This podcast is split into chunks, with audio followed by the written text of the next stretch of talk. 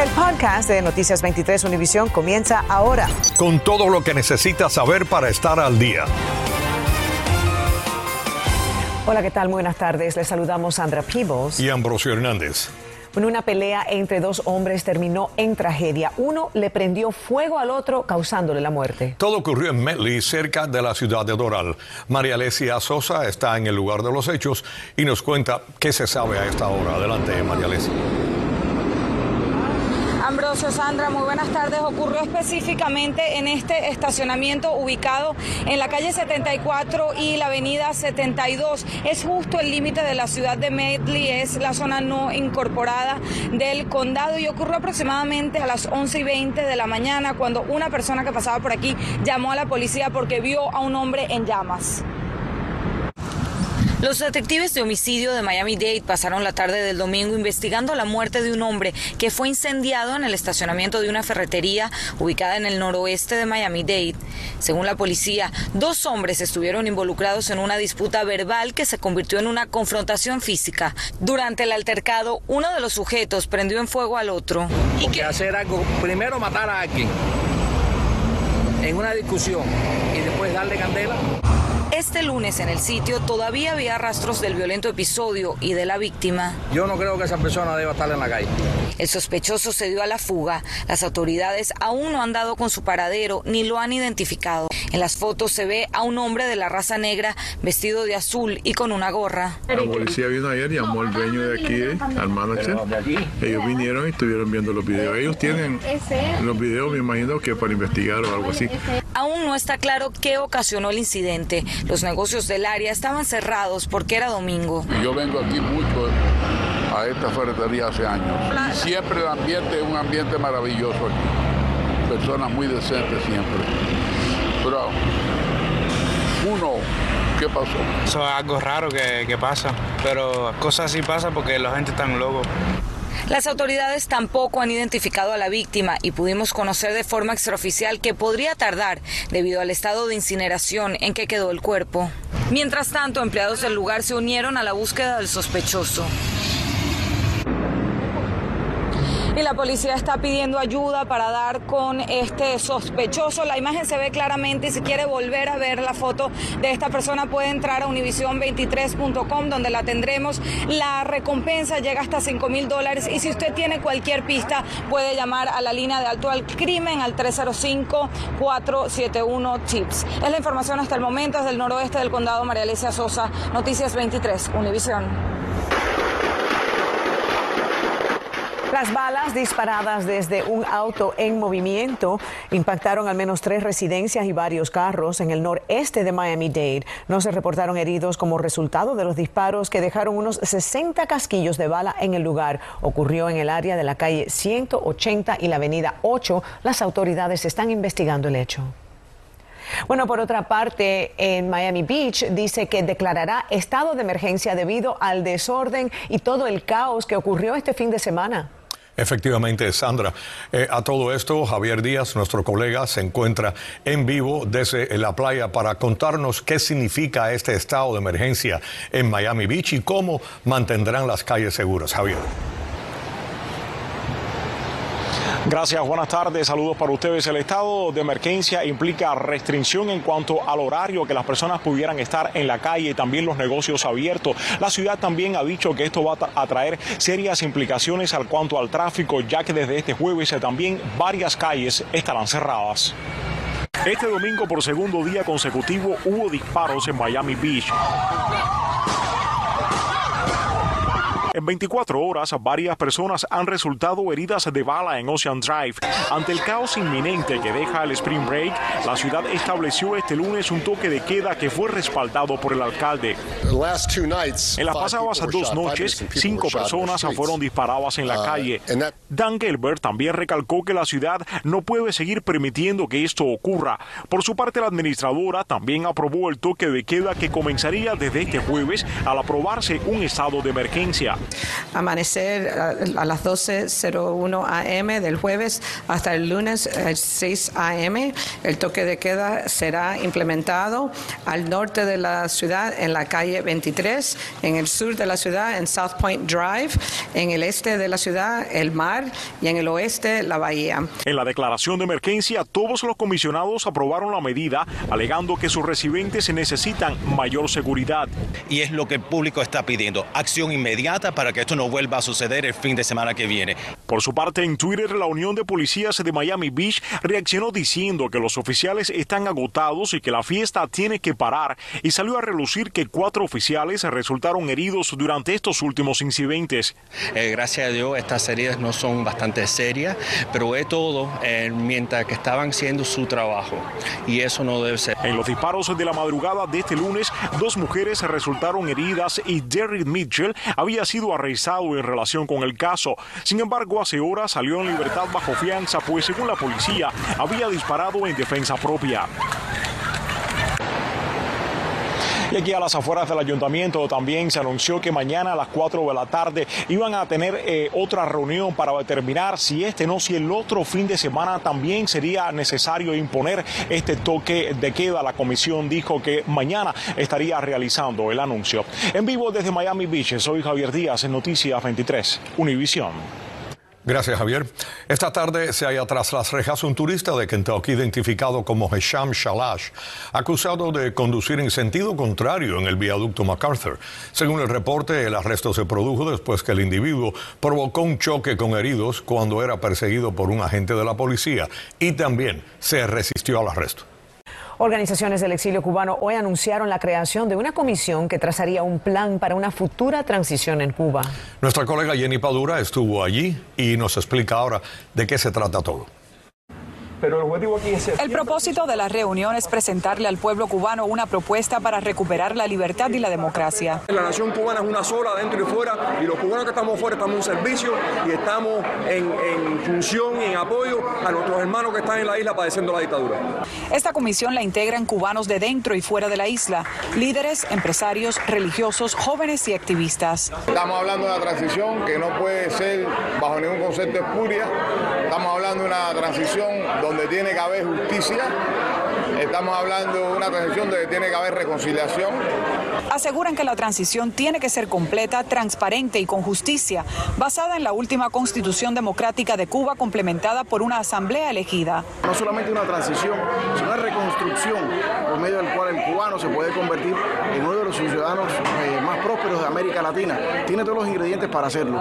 Lo que necesitamos es poder acabar con esa dictadura, implementar un sistema legal que sea justo y que tenga credibilidad y de ahí una economía mercado que lleva a esa prosperidad que tanto buscamos. Ahora tenemos muchos presos políticos jóvenes ahora dentro de Cuba, tenemos que seguir representándolos y sabiendo que no podemos tener esto en el futuro. Entonces tener la juventud representada que está afectada más que nunca ahora dentro de Cuba en esta conversación es necesaria. La clave para este exilio que hoy se reúne en la sede de la Brigada 2506, de donde salieron los primeros que intentaron una transición para la isla en el año 61, es no rendirse. Cuando pasaron los años que muchos creyeron que la llama de la libertad se había apagado en Cuba, vino un 11 de julio del año 2021 y esos mismos jóvenes que desembarcaron en Cuba en el año 61, también en otros rostros y en otros nombres, salieron a las calles cubanas en más de 60 ciudades a liberar la patria. Esta es la primera reunión de esta comisión cuyo objetivo principal es apoyar la resistencia dentro de Cuba. En el noroeste de Miami-Dade, Jenny Padura, Noticias 23, Univisión. Estás escuchando el podcast de Noticias 23, Univisión. A todo esto, las autoridades arrestaron en los Cayos de la Florida a José Manuel Ramírez de León, un cubano a quien están acusando de tráfico humano.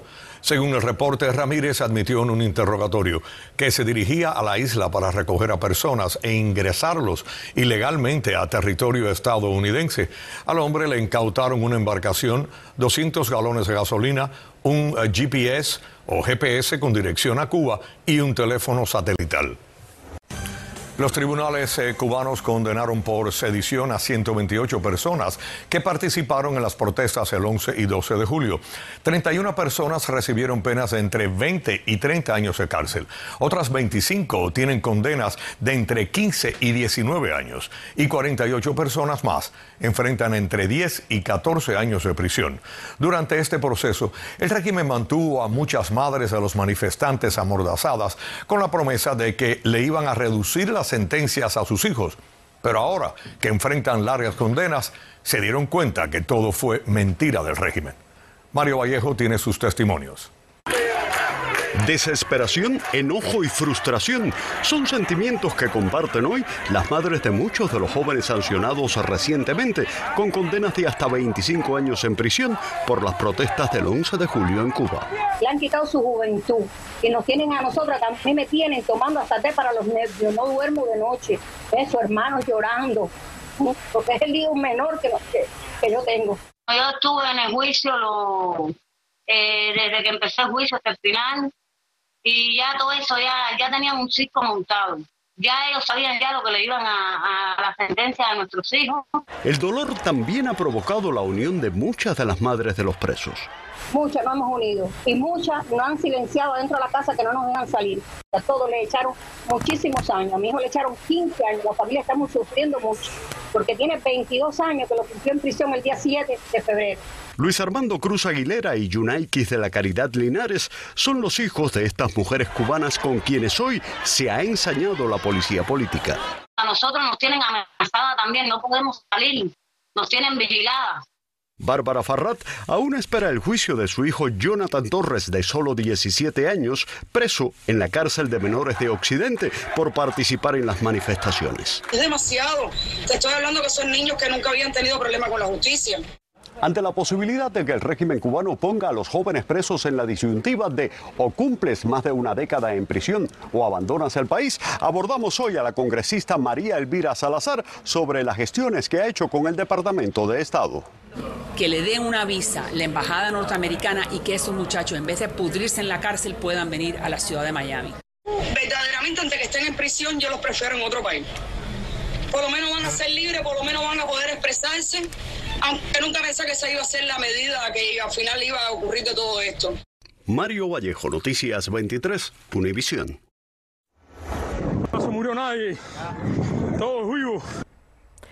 Así lo confirmó el cubano Jorge Carlos Santana, quien salvó a una mujer y a su niña de morir cuando cruzaban el río Bravo. Según Santana, el instinto lo llevó a sostener a la mujer, aunque estaba arriesgando su vida en medio de las aguas crecidas y la corriente muy fuerte. Santana dice que solo le pidió fuerzas a Dios para no soltarlas. El Comité del Senado en Washington anunció audiencias durante esta semana para la nominación de Ketanji Brown como jueza del Tribunal Supremo. El 25 de febrero, el presidente Joe Biden nominó a Brown para sustituir a Stephen Breyer, quien anunció su retiro para el final del término, que será entre finales de junio y principios del mes de julio. Los maestros de la Florida tendrán salarios más altos con el propuesto aumento de gastos en el presupuesto, aunque eh, esto es lo que apoya el gobernador Ron DeSantis. DeSantis propone aumentar el salario mínimo inicial a 47.500 dólares para todos los maestros y reforzar el de los maestros veteranos.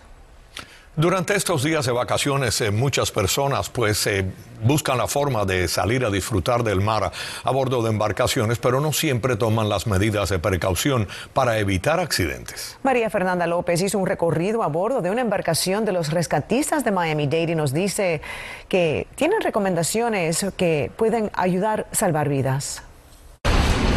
Son divertidos, pero en segundos pueden ser mortales si no son usados con responsabilidad o prudencia. En las últimas semanas ha habido incremento de accidentes en el agua en botes. Por lo menos nosotros damos cuenta que sí están entrando más llamadas que lo normal. La muerte de un joven que se lanzó de un bote para rescatar a su novia que había caído al agua y la de una mujer que se golpeó la cabeza al volcarse, la pequeña embarcación rentada junto a su pareja, son dos de las tragedias más recientes en nuestra área. Si tienen chalecos salvavidas o un throw cushion, que es un salvavidas que se le puede tirar, y ellos pueden agarrarse eso mientras tienes tiempo de de viral y buscar a esa persona, a veces es más seguro que tirarse al, al, agua y ponerse uno mismo en riesgo. Y cuando la persona llega y quiere rentar un bote y se va a montar, a lo mejor sin nunca en su vida haber sido un capitán, ¿qué recomendación se le da?